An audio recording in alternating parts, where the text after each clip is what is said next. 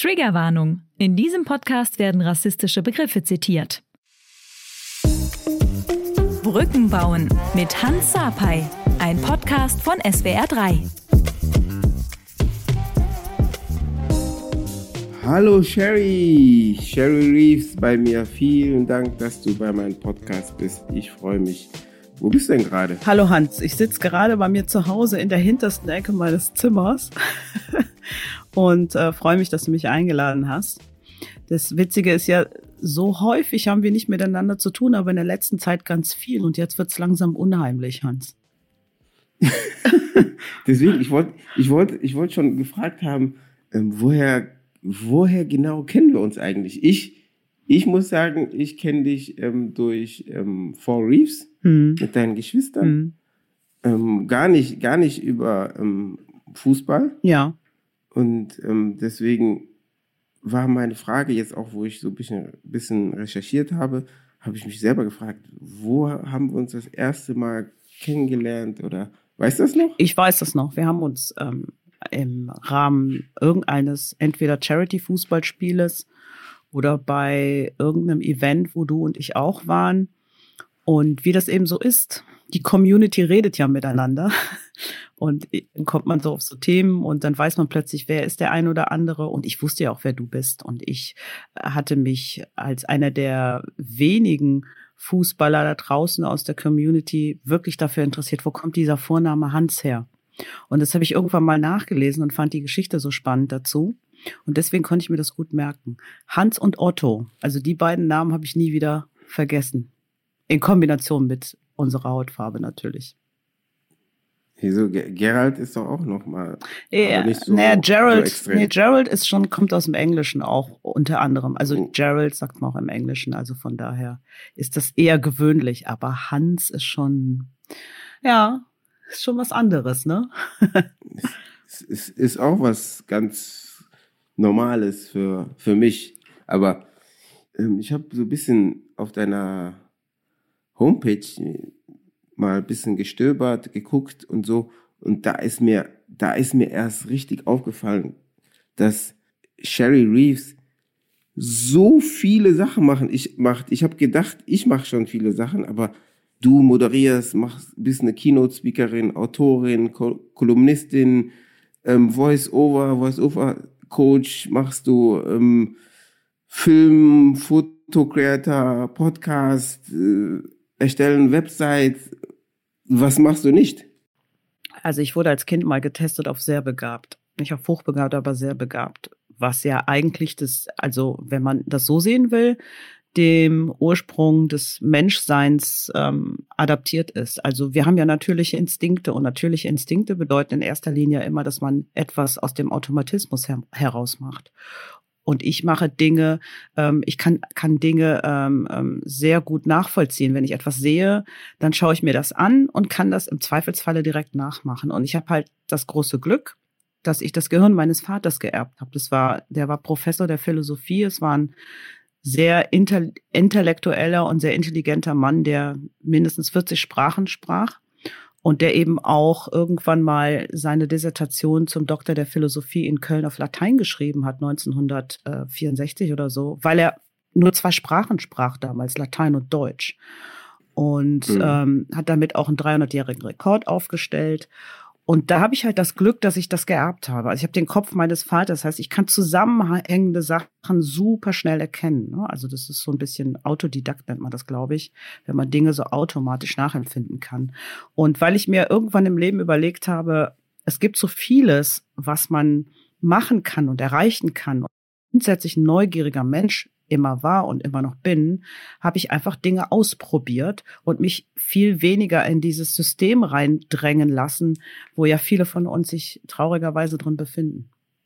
Ja, ich habe ich hab auch ähm, bei dir auf der Seite gelesen, man nennt das ähm, so ein Scanner-Persönlichkeit oder so. Genau, ja. Kann das sein? Und ähm, dass, dass diese Menschen aber, ähm, dass es so eine Qual ist für, für dich jetzt, dich entscheiden zu müssen für, für etwas. Ja, also das ist etwas, was du aber lernen kannst. Das kriegst du gut in den Griff. Und ich habe das sehr gut im Griff. Ich bin so, ich habe so ein paar Sachen, auf die ich sehr fokussiert bin. Die mache ich, die mache ich auch sehr gerne und immer wieder in der Wiederholung, was auch wichtig ist, ähm, damit man eben nicht zu schnell und zu sehr abschweift. Und äh, dann gibt's natürlich die Scanner-Persönlichkeiten, die unter anderem halt auch Dinge relativ schnell wahrnehmen können und sich auch unwohl in bestimmten Situationen fühlen und versuchen dann direkt sich in die nächste Situation, ich sag jetzt mal, transferieren zu lassen. Und für mich ist das so, ich fühle mich eigentlich in fast jeder Situation wohl und versuche immer in irgendeiner Weise ähm, auch so die Atmosphäre zu neutralisieren. Oh, jetzt ist irgendwie gar keine gute Stimmung, bin ich niemals die Person, die sich wegtritt und geht. Ich werde immer versuchen, das sehr diplomatisch auf eine Ebene zu wiefen. Ja, das, das, das hört sich gut an. Ich, ich war, glaube ich, ähm, früher so die Person, die dann sehr ruhig, schüchtern war. Ja, aber deswegen dieser Podcast, ähm, Brücken bauen, da habe ich auch dann ähm, auf deiner Homepage ähm, was ganz Spannendes gelesen, dass was du von deinem Vater hast und dass ihr die, dass du diese klassische Musik, Liebe für, für diese klassische Musik geerbt hast. Und ähm, da lese ich mal kurz vor, ähm, von meinem Vater die Liebe zur Klassik geerbt. Unsere gemeinsame, gemeinsame Lieblingskomponist war Johann Sebastian Bach. Die Klugheit, die Weisheit, das schnelle, zusammenhängende Denken. Vor allem wenn es geht, gedankliche Brücken zu bauen. Das, das habe ich, da habe ich gedacht, boah, perfekt, ey, du bist die, die richtige Person, mit der ich hier über Brückenbauen reden kann. Wir haben ja in der Gesellschaft so viele Probleme, ob das jetzt ähm, mit Rassismus, mit ähm, Gleichheit und alles, alles andere noch da, was, was es alles gibt. Wie bekommen wir das hin, ähm, diese Brücke zu bauen, dass wir es schaffen, miteinander, ähm, ja, was heißt auszukommen, aber miteinander es, es besser, zu, besser zu machen? Ich glaube, das, das fängt im Grunde schon in der Kindheit an. Es ist total wichtig, dass Eltern versuchen, ihren Kindern Rücksicht und Aufmerksamkeit mit auf den Weg zu geben. Weil das bedeutet eben auch, dass ich rücksichtsvoll bin anderen Menschen gegenüber.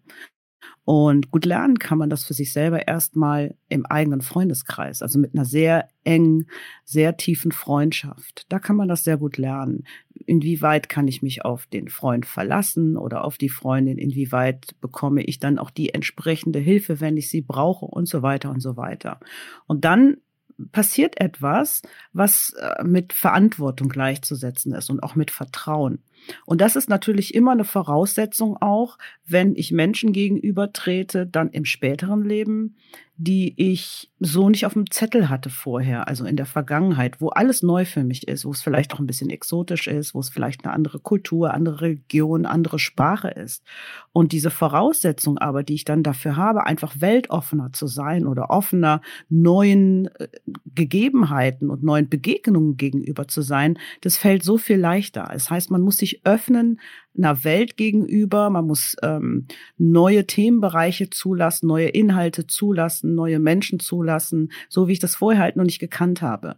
Es gibt aber auf der anderen Seite Menschen, die sind sehr verschlossen, die sind sehr für sich, weil sie entweder mit sich eigene Probleme noch ausmachen müssen, weil sie ängstlich sind, neue Menschen, neue Wege zu gehen, neue Menschen kennenzulernen und so weiter. Die gibt's natürlich auch, ähm, die dann vielleicht sogar ein Stück weit nicht aufgeklärt sind oder sich auch nicht aufklären lassen wollen. Und das bedeutet letzten Endes, es gibt viele unterschiedliche Charaktere da draußen. Und wenn du jetzt davon sprichst, andocken oder wie können wir da eine, eine Brücke bauen, ähm, wo jeder von beiden Seiten die Möglichkeit hat, jeweils auf die andere Seite zu gehen, weil das muss ja auch vorausgesetzt sein, ja, dann ähm, muss ich immer bedenken, dass es erstmal total schwierig sein kann, äh, bei der ersten Begegnung, also wenn man, wenn man die Seiten tauscht, dass es immer noch schwierig bleibt, nicht weil ich jetzt auf der anderen Seite bin, funktioniert das alles wunderbar, sondern es kann ja auch sein, dass ich da auf Menschen treffe, die eine Sprache sprechen, die ich nicht kenne. Und ich glaube, wie man sich da helfen kann, es gibt so zwei, drei Dinge, die ich das erste habe ich schon angesprochen. Eltern sollten in der Erziehung auf solche Kleinigkeiten achten. Zweitens, ich glaube, es ist ganz wichtig, wenn wir über Lösungsansätze sprechen, dass wir in der Schule ein Stück Geschichte, gerade jetzt, ich spreche jetzt mal von unserer Kultur ganz speziell, und da geht es um das Thema Kolonialismus, was ein Stück deutsche Geschichte ist. Das gehört in die Schulen rein.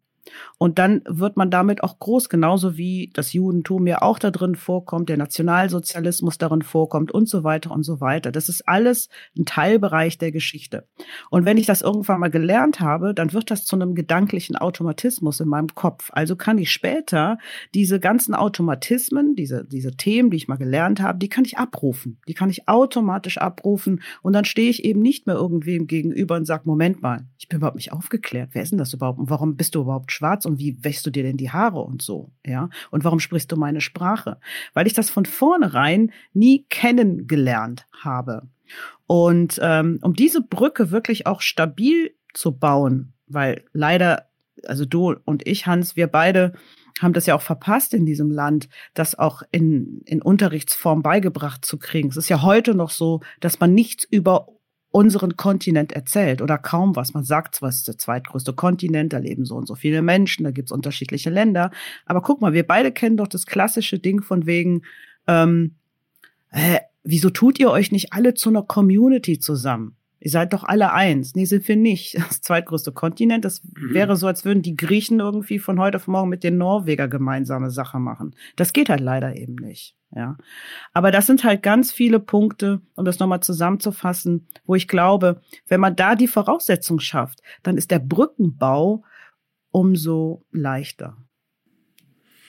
Ja, ich bin absolut bei dir. Ich, ich glaube auch, dass dass wir bei den ähm, Kindern, Jugendlichen anfangen müssen und wie du schon sagst, ähm, in, in den Schulen ist es am einfachsten und dann natürlich, wir kommen auch beide aus dem Sportbereich, ich glaube, da im, im, im Sportbereich ist es dann nochmal, da ist es so ein bisschen Normalität, du lernst den einen ein bisschen kennen, aber auch nicht mehr, nicht so, weil ihr ein gemeinsames Ziel habt, und ähm, daher kenne ich das so ein bisschen. Aber du, du erzählst ein bisschen vielleicht deinem Kumpel, wie es bei euch zu Hause ist. Aber wie du schon sagst, man lernt nicht wirklich viel jetzt von Afrika, Ghana oder so. Wie war es denn? Du bist, du bist ja, du bist in Deutschland geboren, in Köln? Ich bin in Köln geboren, ja. In Aber deine Eltern kommen beide, die kommen aus Kenia und Tansania, ne? Oder ja, genau. Mein Vater, Vater aus Kenia, meine Mutter aus Tansania, ja. Wie war es für dich, ähm, in Deutschland aufzuwachsen? Unterschiedlich, würde ich sagen, weil ich ja als Kind erstmal in eine Pflegefamilie gebracht wurde. Dort bin ich eine Zeit lang aufgewachsen. Also eigentlich so, man sagt so, die Prägezeit meiner Kindheit war ich in einer Familie, die nicht meine biologische Familie war. Und es waren zwei Menschen, die habe ich Oma und Opa genannt. Das waren sogenannte Trümmerkinder, weil die ja auch ähm, in der Nachkriegszeit aufgewachsen sind und das auch alles so irgendwie so angegrenzt noch miterlebt haben. So mein Großvater, der war ja auch noch im Krieg und äh, einige Jahre war sehr jung. Und ich bin bei denen aufgewachsen und man dürfte eigentlich meinen, dass das gar nicht funktionieren hätte können, hat es allerdings, weil ich habe meine Großmutter irgendwann mal gefragt, hey Oma, wie war denn das damals, als ihr mich genommen habt, als ihr mich aufgenommen habt mit einer anderen Hautfarbe? Also meine beiden Großeltern, das waren Rheinländer aus Köln.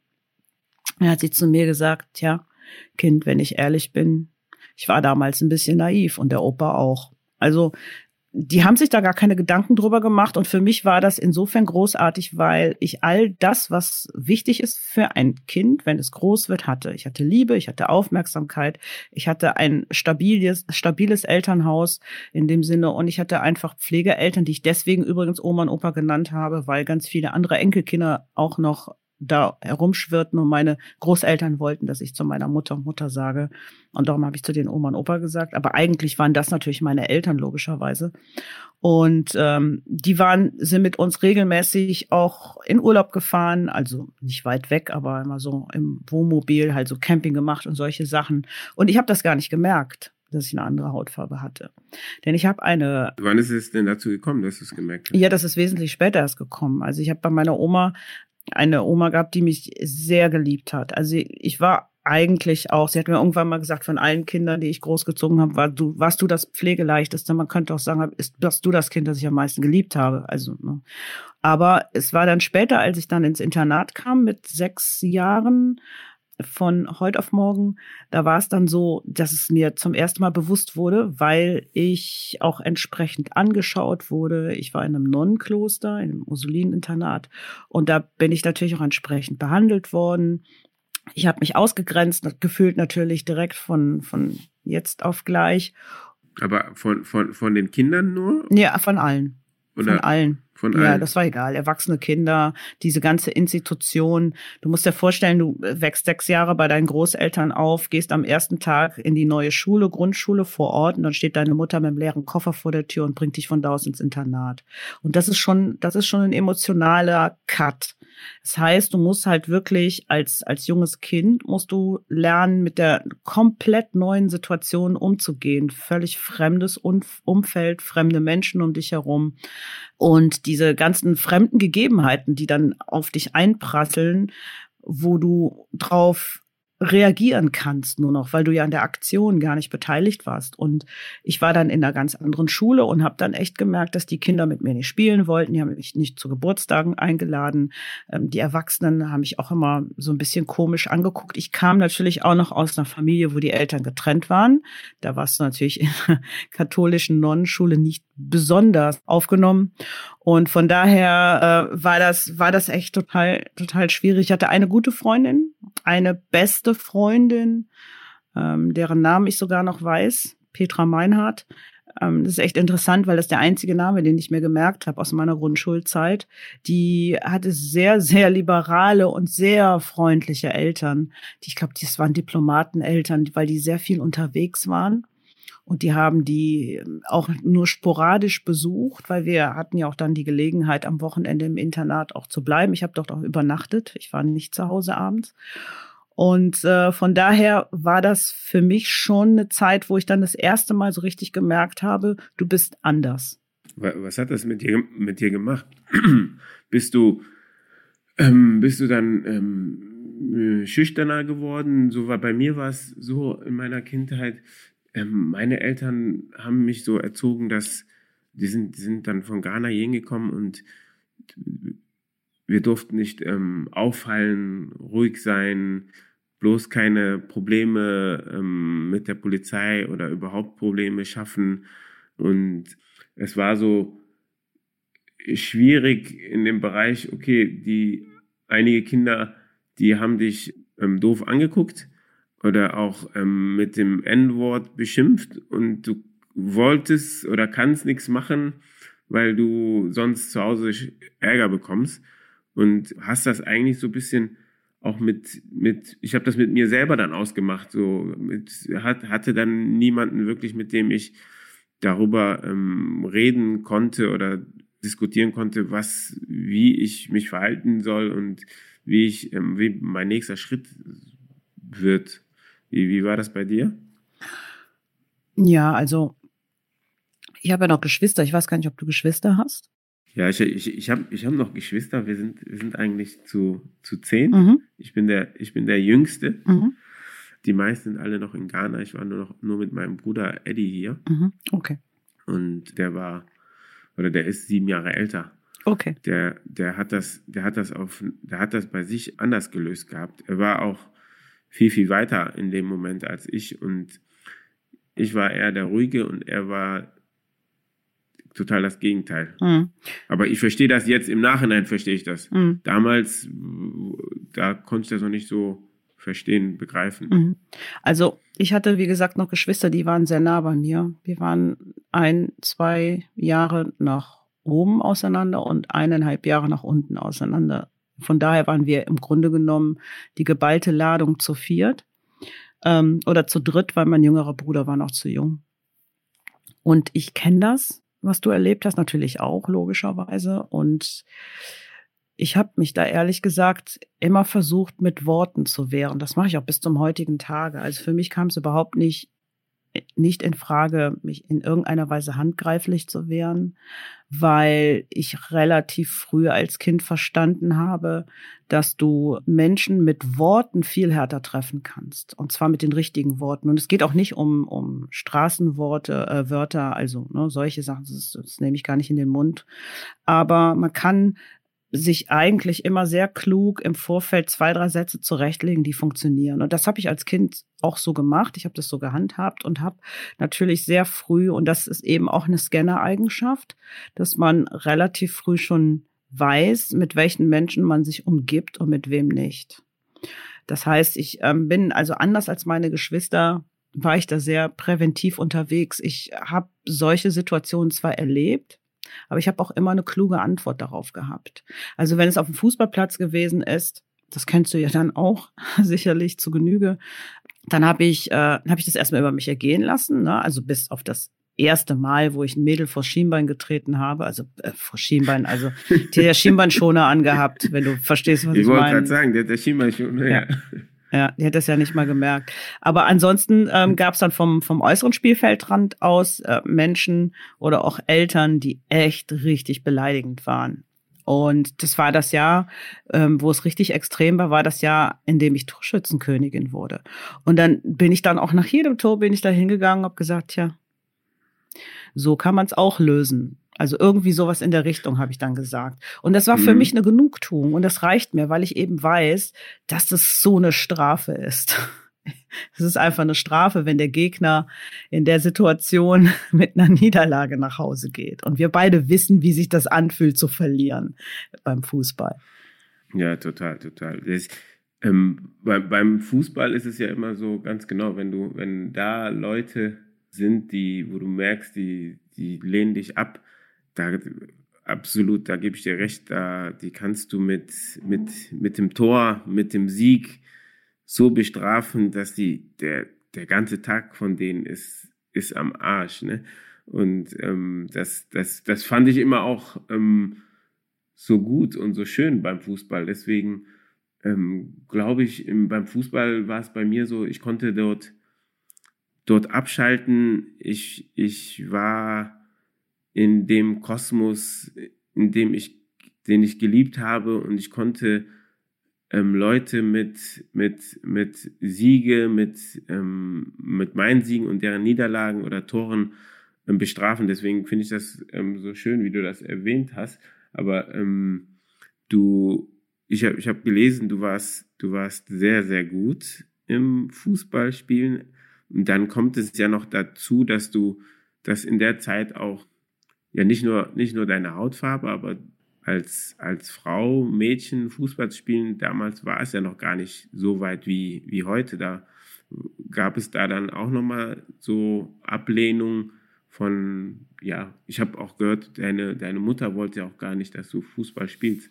Ja, ich glaube, wie die Hälfte aller afrikanischen Mütter es zu der Zeit nicht wollten. Weil wenn du es erstmal nach Deutschland geschafft hast, dann hast du andere Ziele auch für deine Kinder. Und das ist auch im Nachhinein vollkommen nachvollziehbar.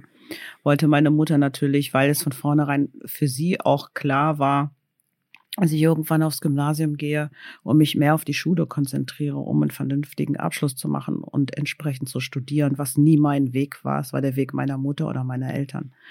Ähm, also aber das war, aber, aber das war ja damals immer schon so. Unsere Eltern wollten, okay, der muss, muss Doktor werden, ja. Ja. Ähm, Rechtsanwalt oder, oder studieren, egal was, aber Hauptsache studieren. Die, die haben, die haben nicht wirklich die Ahnung gehabt, aber Hauptsache du studierst, dann waren die, waren die zufrieden irgendwie. Absolut und auch zu Recht, weil im, im, im Nachgang betrachtet ist es so viel leichter, die eigenen Eltern zu verstehen mit dem, was sie in der Vergangenheit immer und immer wieder gepredigt haben. Denn Fakt ist ja nun mal eben, Eltern in einer solchen Situation, wie es unsere Eltern waren, wollen für ihre Kinder das Allerbeste, weil sie genau wissen, dass wir immer schneller laufen müssen als der Rest des Landes. Und das ist für mich total klar gewesen, was meine Mutter auch damit sagen wollte. Aber als Kind bist du todtraurig, weil du kannst eben nicht die Dinge tun, die du tun möchtest. Du bist ja nur ein Kind und du möchtest dich mit deinen Freunden treffen. Und ich hatte diese Mannschaft, in der ich gespielt habe, waren zu dem Zeitpunkt, witzigerweise habe ich gestern noch jemanden getroffen, der auch dort gespielt hat in dem Verein und er sagte, ja, und ihr hattet damals eine richtig gute Mädchenmannschaft. Ja, wir hatten die beste Mädchenmannschaft in der Region Köln. Wir sind ja auch Rheinland-Pokalsieger geworden, das nicht nur einmal. Wir hatten sehr talentierte Spielerinnen, weil es natürlich ähm, aufgrund des ähm, Sozialstatus, wir kamen aus Köln-Kalk und das ist natürlich eine Gegend, die ähm, viele Familien hat bis heute noch mit ähm, einem sozialen Hintergrund, der jetzt nicht unbedingt privilegiert ist, um es mal so auszudrücken. Und darum war man sehr gut auch konzentriert auf das, was man gemacht hat, weil du weißt ja, wie es ist. Man entdeckt dann plötzlich Talente, weil man versucht, irgendwie nach oben zu kommen und, und nach vorne zu gehen, da rauszukommen. Und somit war für mich eigentlich diese, diese Mannschaft wie so eine, wie so eine Familie, wie so ein Halt, ein ganz starker familiärer Halt, weil das waren auch Freundinnen, das waren Menschen, mit denen ich zumindest außerhalb des Fußballs auch sehr viel zu tun hatte. Aber du hattest dann aber auch die Chance, weil du warst so gut, ähm, in der Nationalmannschaft zu spielen. Und da gab es dann ein sehr prägendes Erlebnis, würde ich mal sagen, dass, dass du dann entschieden hast, nee, ich will nicht mehr, ich will, ich werde keine deutsche Nationalmannschaft spielen oder ich werde da nicht mehr hingehen. Ja, also ich war ja noch nicht in der Nationalmannschaft. Ich war auf dem ich hätte, also ich war beim, beim Stützpunkttraining so.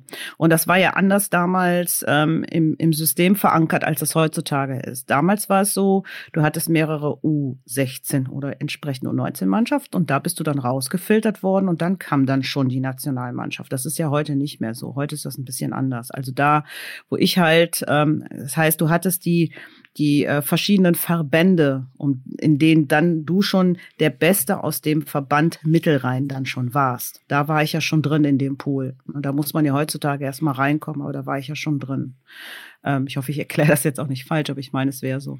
Und nee, nee, es ist, ist schon richtig. Aber damals, ich, ich finde damals auch ähm, bei Männern war es schwieriger, in diesen Pool da reinzukommen, weil wenn du nicht, wenn du nicht bei irgendeinem großen Verein gespielt hast, weil die ja nicht so gescoutet haben wie jetzt. Heute ist ja überall jemand irgendwo und die Scouten sehen, sichten die jungen Spieler, ob ähm, Jungs oder Mädchen. Und ähm, jeder kriegt irgendwie dann die Chance dann sich ähm, mal vorzuspielen. Und damals war es einfach, glaube ich, nicht so. Und da dann deswegen meine ich einfach, war das schon eine Auszeichnung, dass, dass sie dich dann vielleicht, dass sie dich berufen haben. Ja, das war auf jeden Fall so. Es, es gab immer einen Kontakt zum Trainer. Und der Trainer hat natürlich dann auch das entsprechend bestätigt. Du bist gesichtet worden, dann hat der Trainer deine Leistung bestätigt, dann bist du eingeladen worden. Und ich habe ja noch unter Gero Bisans äh, trainiert damals. Und Gero Bisans war der Trainer der Nationalmannschaft. Und Co-Trainerin war ähm, Tina, damals noch Tina Teune-Meyer, heute Tina Teune. Die war Co-Trainerin. Und es war dann so, dass ich aus, zumindest aus, klar, man kann immer sagen, aus der eigenen Perspektive, aber ich konnte sehr gut mithalten. Also es war nicht das Problem. Aber Gero Bisans hat mich gar nicht berücksichtigt. Tina ist eine extrem, also eigentlich die größte Verfechterin des afrikanischen Fußballs, die ich kenne. Weil sie hat mir irgendwann mal, ich glaube vor sechs, sieben Jahren gesagt, das ist noch, nee, Entschuldigung, das ist sogar noch länger her. Es war vor zehn Jahren, heute genau, vor zehn Jahren hat sie mir mal gesagt, ähm, Schare, in 27 Jahren, keine Ahnung, frag mich nicht, wo, wie die auf die Zahl kommt, ähm, wird der afrikanische Kontinent uns im, ähm, im Punkte Fußball komplett überrollt haben weltweit. Und man sieht es ja jetzt schon, ne, es finden eigentlich kaum noch Spiele statt ohne Menschen vom afrikanischen Kontinent. Deswegen hat sie ja nicht ganz unrecht. Und sie hat bis jetzt zumindest ganz viele Weltmeisterschaften im Frauenfußball vorhersagen können. Ähm, hat nämlich damals auch gesagt, Japan wird irgendwann mal Weltmeisterin, vorausgesetzt, die haben vorne gute Stürmerin. Und es kam ja dann auch so, sind sie ja bei uns geworden.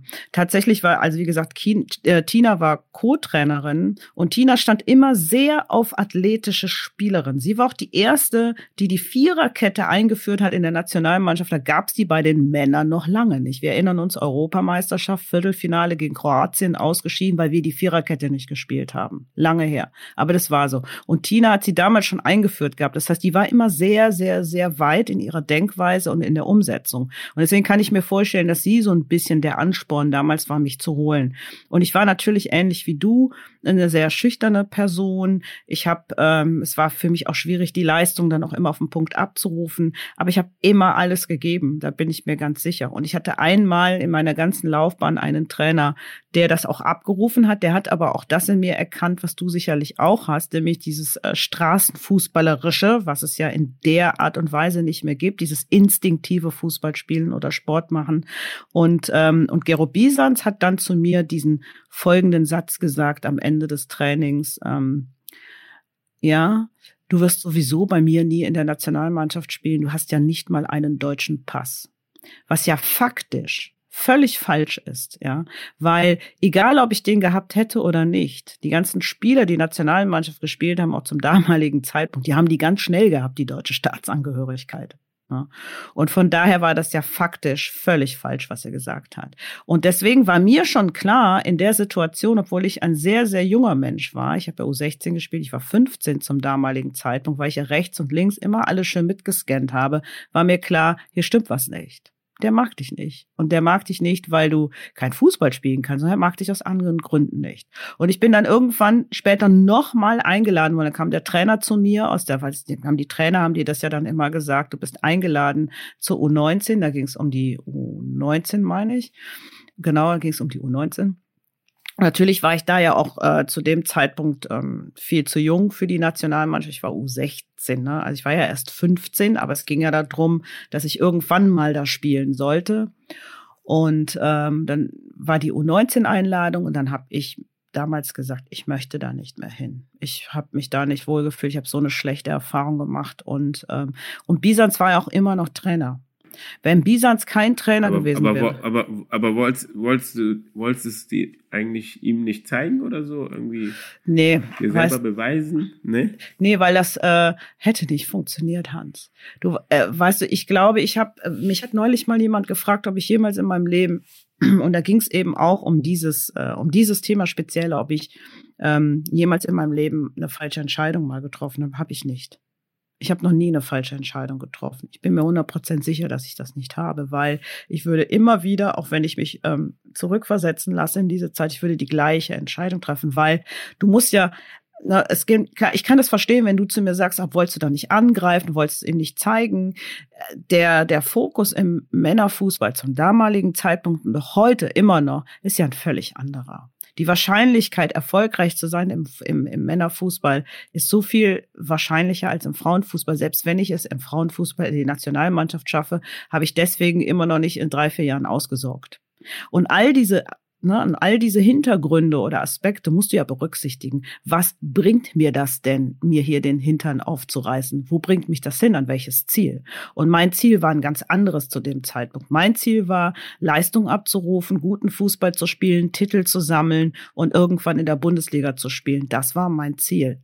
Und ich wusste eben, dass ich das über Gero Bisans nicht erreichen kann, weil das kann dich ja ganz schnell wieder zurückwerfen an den Anfang wenn er dich wieder nicht sieht, dir wieder einen blöden Spruch drückt. Und äh, ich meine, ich hatte jetzt auch nicht gerade das Gefühl, dass Spielerinnen innerhalb der Mannschaft mir das Gefühl gegeben hat, ein Team zu sein, wie das ja damals, glaube ich, häufig war in der Nationalmannschaft. Kann ich absolut ähm, verstehen, deine Entscheidung.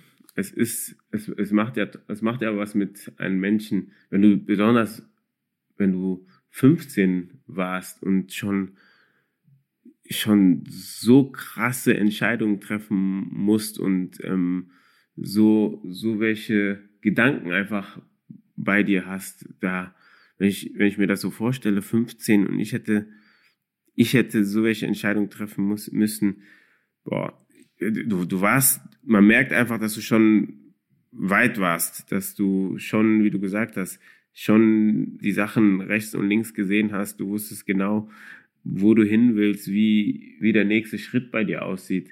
War dann nach, nach dem Fußball, war das, war das so, dass ihr dann, ähm, dass du mit deinen Geschwistern in diese Musikrichtung eingeschlagen seid? Ja, wir haben, ja, wir haben tatsächlich, als ich dann, ich habe währenddessen Fußball gespielt. Ich habe äh, Fußball gespielt, ich habe dreimal die Woche trainiert und war nebenher noch mit meinen Geschwistern. Wir hatten damals ähm, einen richtig guten Choreografen, Marvin A. Smith. Marvin macht unter anderem die Helene Fischer Tour. Das ist echt einer der weltweit besten Choreografen. Der hat irgendwie auch J-Lo und Jim Carrey und so trainiert für Living Dolls in LA damals. Und ähm, und wir haben, ich habe alles gemacht, ich habe Fußball gespielt und habe getanzt, weil ich natürlich beides machen wollte. Ich glaube, ich habe auch so ein Stück weit versucht, meine Familie damit zu befriedigen oder zu besänftigen.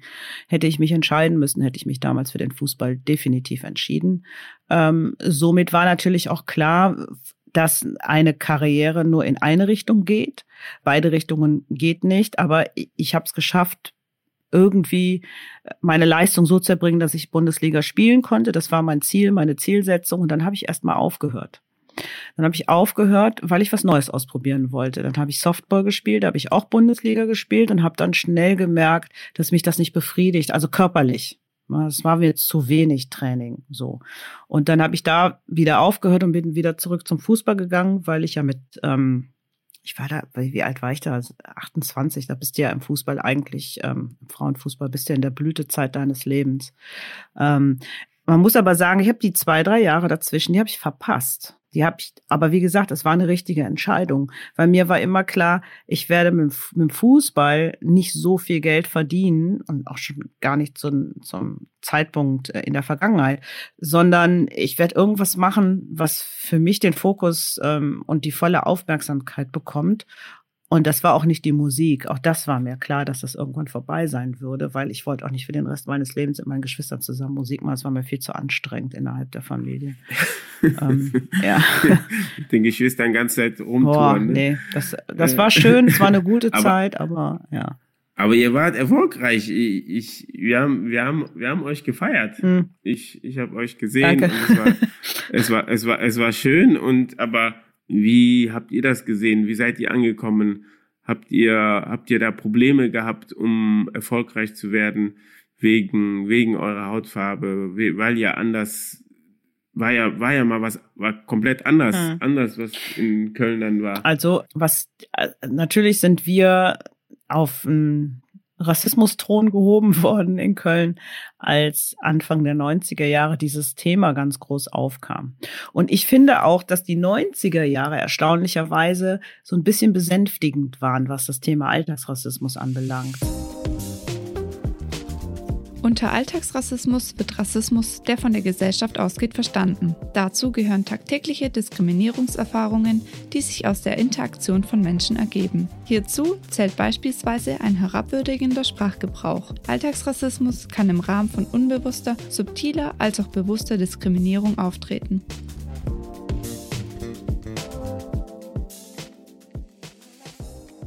Ich erkläre das grundsätzlich immer damit, Nike hat verstanden, dass sie ohne uns keine äh, Schuhe mehr verkaufen, ohne Air Jordan, ohne Jordan, Michael Jordan sowieso nicht. Die Firma Adidas hat lange gebraucht, lange gebraucht, bis sie da drauf gekommen sind, sind aber auf den Trichter aufgesprungen, weil sie kapiert haben, wenn wir weltweit mithalten wollen, müssen wir auch in diese Richtung gehen. Puma und wie sie alle heißen, sind alle nachgezogen.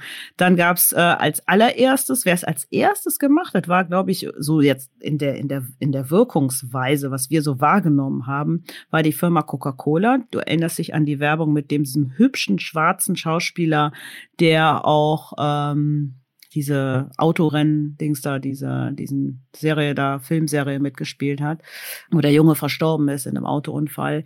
Der hat damals diese Coca-Cola-Werbung gemacht, als der in den Bus stieg, der nach hinten, sich hinten hinsetzt. Und es war, ah, ja, ja, erinnerst ja, du dich daran? Ich kann mich erinnern. So. Ja, ich erinnere mich. Und you know, colored people sitting in the back of the bus. Und deswegen hat er sich auch hinten, man hat da gar nicht drüber nachgedacht damals, aber das war ganz bewusst so gesteuert gewesen. Und der hat dann dieses ähm, ne, ne, Coca-Cola, irgendwie sowas gesungen.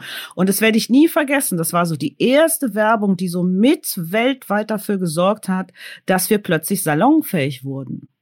Und das hat dann auch aufgehört. Dann war die Musik, dann kam der Rap, Hip-Hop, Run DMC, da kam der Run DMC Tonshow von Adidas, den, ja, glaub, heute verkaufen die den gar nicht mehr, aber bis vor, einer, bis vor ein paar Jahren war das der Hype-Schuh. Den gab's in Gelb, in Rot, in Blau, in allen Farben. So, die ganzen Ghetto-Kids haben die Adidas-Klamotten aufgetragen. Adidas kam wieder zurück, ganz, als ganz große Marke. Die haben das alte Ahornblatt wieder ausgepackt. Das Performance-Sign ist dann irgendwann so ein bisschen in den Hintergrund geschoben worden. Und all diese ganzen Dinge, Dinge.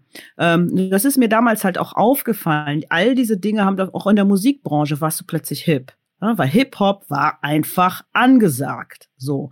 Und, ähm, und darum hat das ganz gut funktioniert. Und jetzt verwischen sich so ein bisschen die Grenzen auch wieder. Ne, so man, also die musikalischen Grenzen und auch die sportlichen Grenzen, so nach dem Motto, ja, das können wir ja eigentlich auch ohne euch alles. So, ich sage das jetzt mal in meiner Sprache, nicht, dass das so gemeint ist.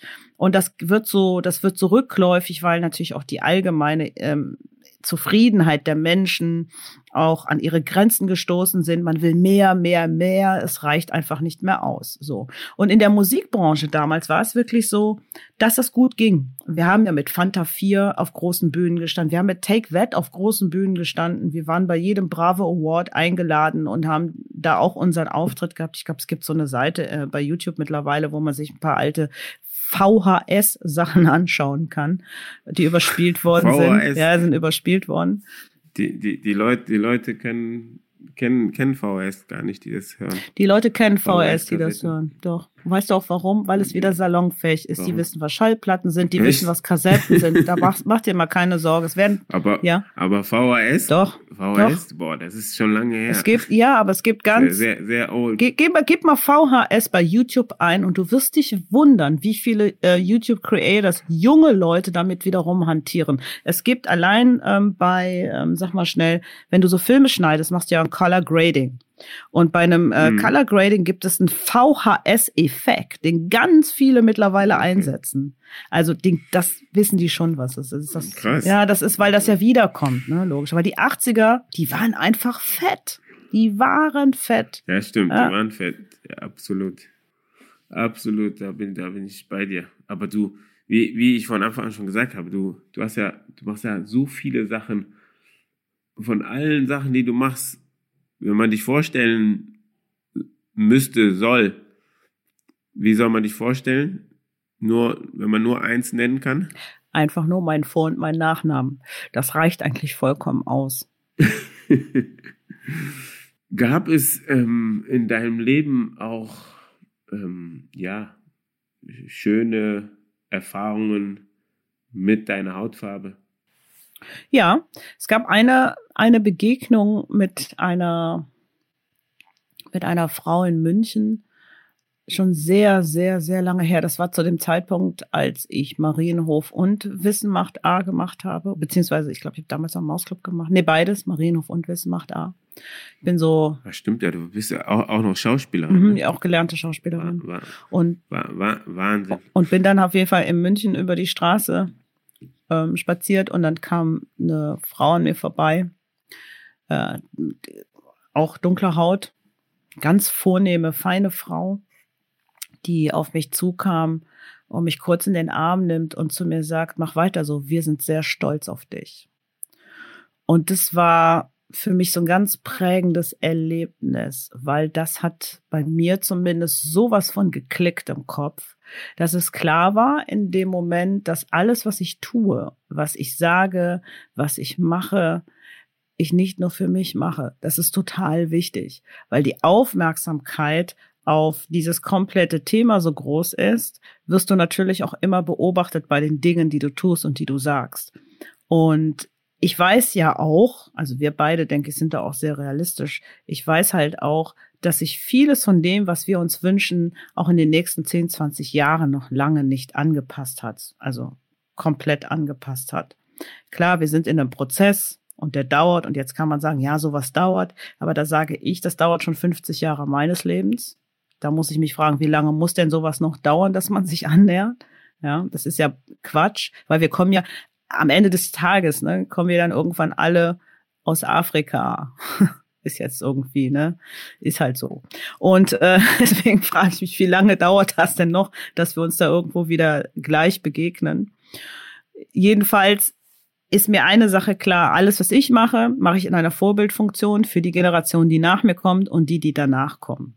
Und das ist so wichtig für mich, diesen Fußabdruck auf dieser Erde zu hinterlassen, das zu tun für die, die nach mir kommen. Und jeden Tag meines Lebens stehe ich morgens auf und überlege mir ganz genau, was kann ich noch verändern, was kann ich noch optimieren, wo kann ich, ähm, ne, also auch das Gespräch, was wir beide hier führen, wir beide sorgen auch dafür, dass es wieder einen Schritt in die richtige Richtung geht. Und dass es nicht immer nur darüber geht, zu erzählen, was hast du alles erlebt und wo bist du überall beleidigt worden. Ja, es ist ganz vieles passiert. Und Fakt ist, ich habe nicht nur ein Scannergehirn, ich habe auch ein fantastisches Gehirn, das das sehr gut in Schubladen reinschieben kann, die für immer geschlossen bleiben. Das ist auch gut so. Soll auch so sein, weil sonst verliere ich auch ein Stück weit den Glauben und die Hoffnung, immer wieder morgens aufzustehen und diesen großen Schritt zu wagen. Und von daher ähm, denke ich, ist es total wichtig, dass man, so wie du das jetzt auch hier mit diesem Podcast machst, dass man versucht, Lösungsansätze zu finden. Was können wir denn anders machen, wir alle gemeinsam, damit wir es schaffen, dass die Kulturen sich untereinander so vermengen ähm, und man am Ende des Tages eben nur noch wenige Fragen offen hält. Ja, das, das sehe ich genauso. Deswegen wie gesagt, deswegen dieser Podcast ähm, auch, dass man, dass man, ich glaube, ähm, es ist immer so, dass die eine Gruppierung Finger auf die andere Gruppierung zeigt und deswegen auch Brücken bauen, dass wir gemeinsam, ich glaube, wir schaffen es nur gemeinsam. Wir können nicht sagen, wir, wir als Afrikaner müssen äh, irgendwas machen, damit, damit die sich ändern oder so. Deswegen ist es auch im, im Fußball finde ich es so schade, dass, dass viele Kollegen sich nicht so stark äußern, wie sie vielleicht auch könnten und ihre, ja, ihre Stärke, ihr, in, in der Gesellschaft einfach dafür auch ein, ein Sprachrohr geben, weil du erinnerst dich ähm, an die Super League, wir wollten, die wollten eine Super League öffnen und was, was ist da dann los gewesen? Wie viele Leute haben sich aufgeregt?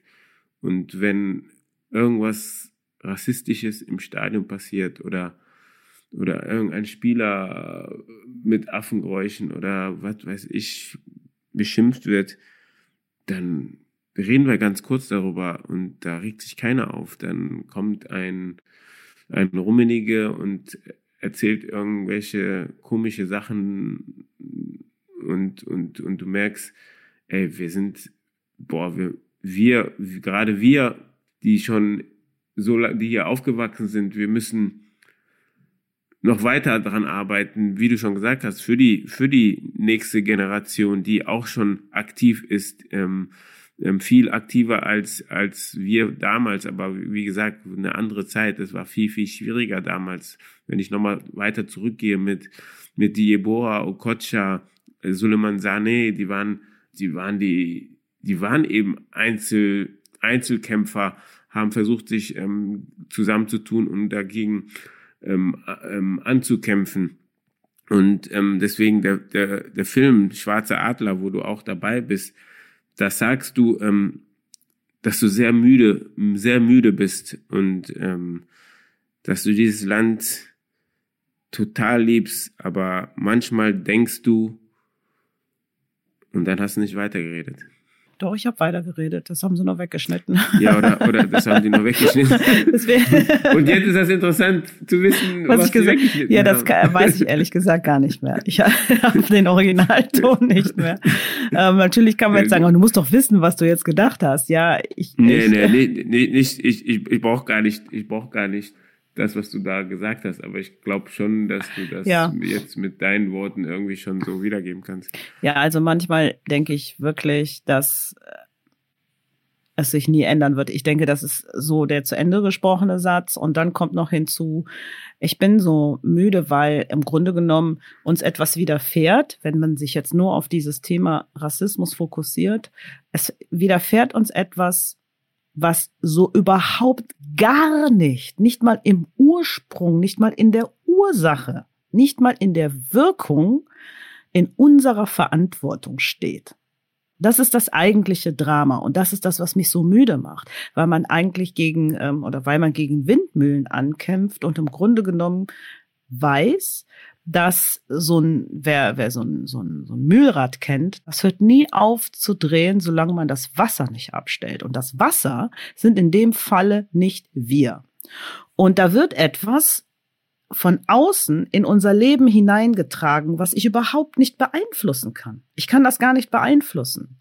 Ich kann noch so nett sein. Ich kann noch so dankbar sein. Das sind Dinge, die lebe ich mein ganzes Leben lang vor. Mein ganzes Leben lang, weil ich immer kapiert habe, wenn du in diesem Land dich nicht in irgendeiner Weise anpasst, ja, was ja alle irgendwie tun sollten, sich anpassen. Ich kann ja auch nicht in den nächsten Supermarkt gehen und da klauen gehen. Das hat ja auch mit Anpassung zu tun, den Gesetzen folgen etc. pp. Aber ich habe immer versucht, mich anzupassen und dennoch kommt, verändert sich nach außen hin das Ganze nur sehr schleppend. Ich will nicht sagen gar nicht, weil das nicht stimmt. Das, das, das wäre auch nicht fair den Menschen gegenüber, die sich sehr mit diesen Themen auseinandersetzen und versuchen, eben ganz viel in, in diese Richtung zu verändern.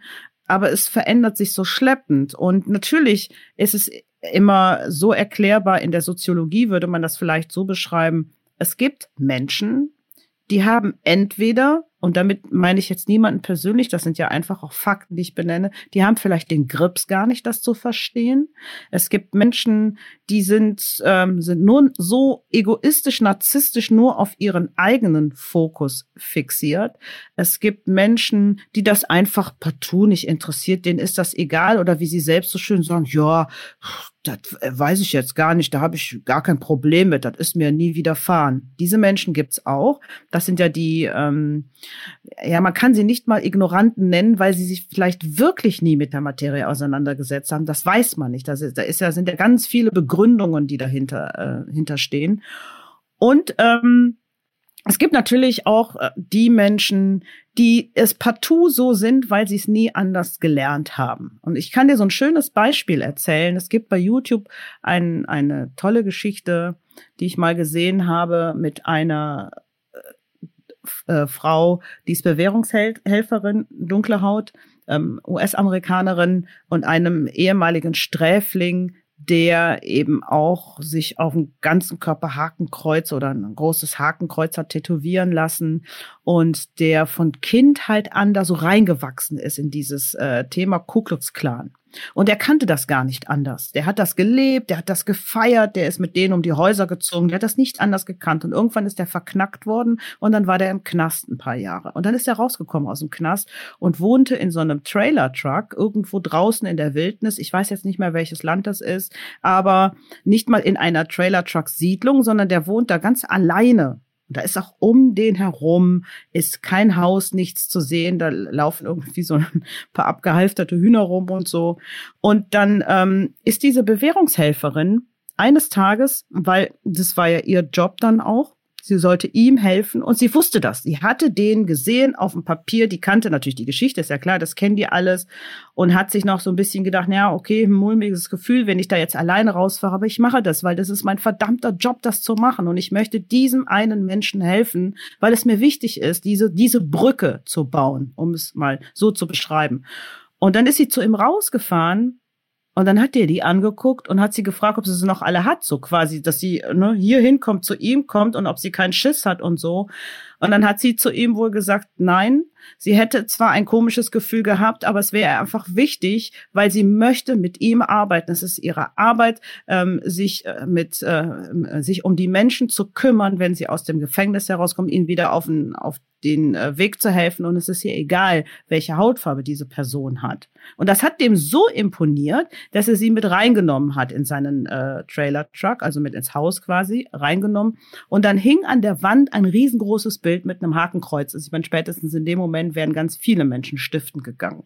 Und dann hat die, hat die zu ihm gesagt, weißt du, ich verstehe nicht, ähm, wenn du doch morgens aufstehst und dieses Bild siehst, dann erinnert dich das doch an eine Vergangenheit, die jetzt nicht so rosig abgelaufen ist. Und guck mal, wenn du das jetzt austauschst gegen ein Bild mit Smileys drauf, dann hast du jeden Morgen ein gutes Gefühl, du stehst auf und es lacht dich etwas an. Und dann ist es so gelaufen, die kam beim nächsten Mal wieder und er hat das Bild ausgetauscht. Und dann hat, hat der, also jetzt, ich, ich kürze es jetzt mal ab, die sind super enge Freunde.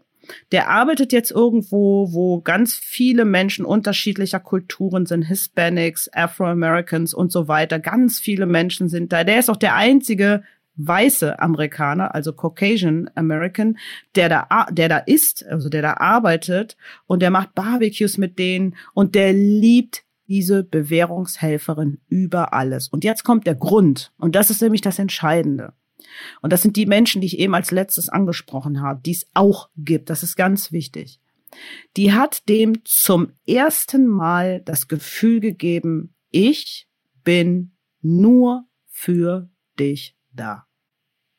Ich bin hier, ich höre dir zu, ich gehe diesen Weg mit dir, du kannst dich fallen lassen, ich helfe dir wieder aufzustehen, ich bin bei dir, ich bleibe an deiner Seite. Und dieses Vertrauen, was er von der bekommen hat, das kannte er vorher nicht. Das hat er, das beschreibt er auch ganz ausführlich. Das ist ihm total wichtig, das auch zu. Und wenn du dir diesen Typ anguckst, der hat sich dann seine Tätowierungen, ähm, da hat er sich was anderes drauf machen lassen. Es gibt's alles gar nicht mehr so. Ne? Und wie der die in den Arm nimmt und wie der die anguckt, als wenn es seine Mama wäre. Und das ist, das ist eine ganz tolle Geschichte. Die habe ich mir mal angeguckt. Und das funktioniert, weißt du, wenn du immer, wenn du frustriert bist, guck dir das an dann weißt du, es gibt sie eben auch, die, die anders denken, die einen anderen Weg gehen wollen. Und das ist das, worum es geht. Und um das ganz kurz noch abschließend zu sagen, was mir wichtig ist, Hans. Ähm, du kennst dieses Beispiel, du fährst in Urlaub, hast eine schöne Zeit gehabt im Urlaub, am letzten Tag verlierst du, oder es wird dir dein Portemonnaie geklaut.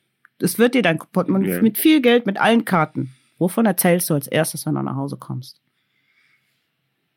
Dass, dass der Portemonnaie gestohlen wurde.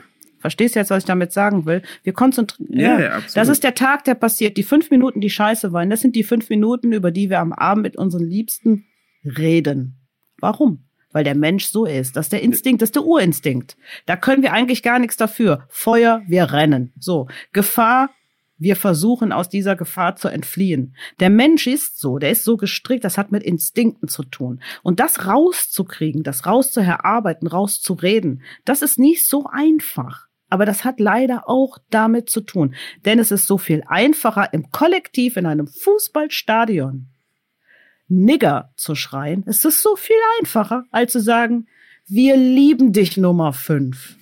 Ja, das, was die Amerikaner immer so schön zelebrieren in ihren Filmen, was ja in der Realität nie passiert.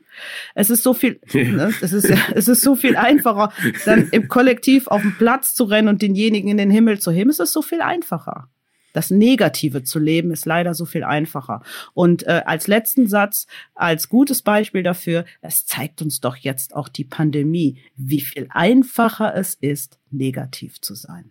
Du, du hast es auf den Punkt gebracht.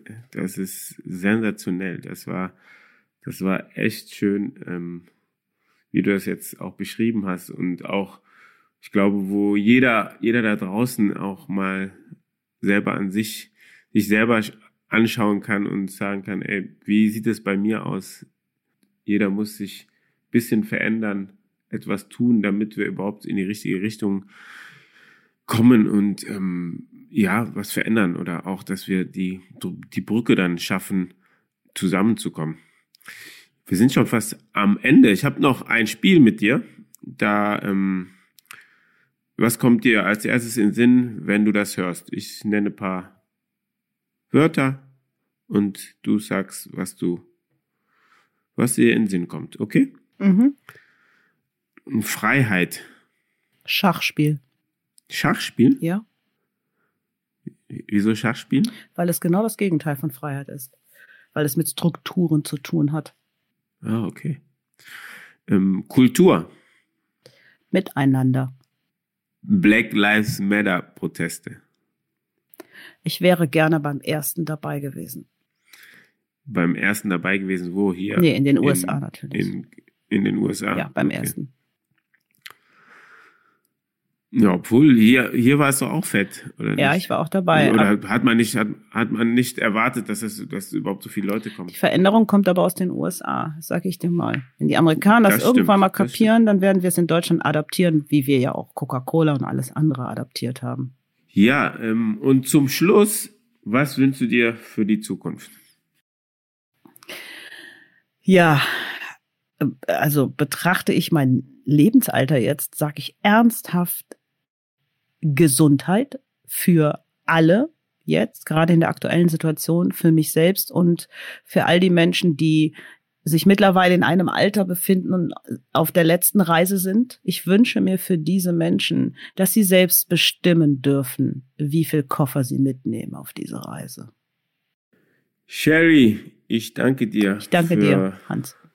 Dein Austausch, deine Ehrlichkeit, dass du so offen warst, über dich gesprochen hast, dass wir oder ich auch persönlich ähm, viel mehr von dir erfahren habe, obwohl wir uns irgendwie gefühlt sehr gut kennen, aber auch nicht gut kennen. So, ich habe ich habe aber das Gefühl immer, wenn ich mit anderen Leuten rede über dich, dass ich sage immer so, ja, Sherry ist eine Freundin und so, aber jetzt habe ich viel, viel mehr von dir erfahren und ähm, vielen, vielen Dank. Ja, likewise. Ich sage das auch immer so.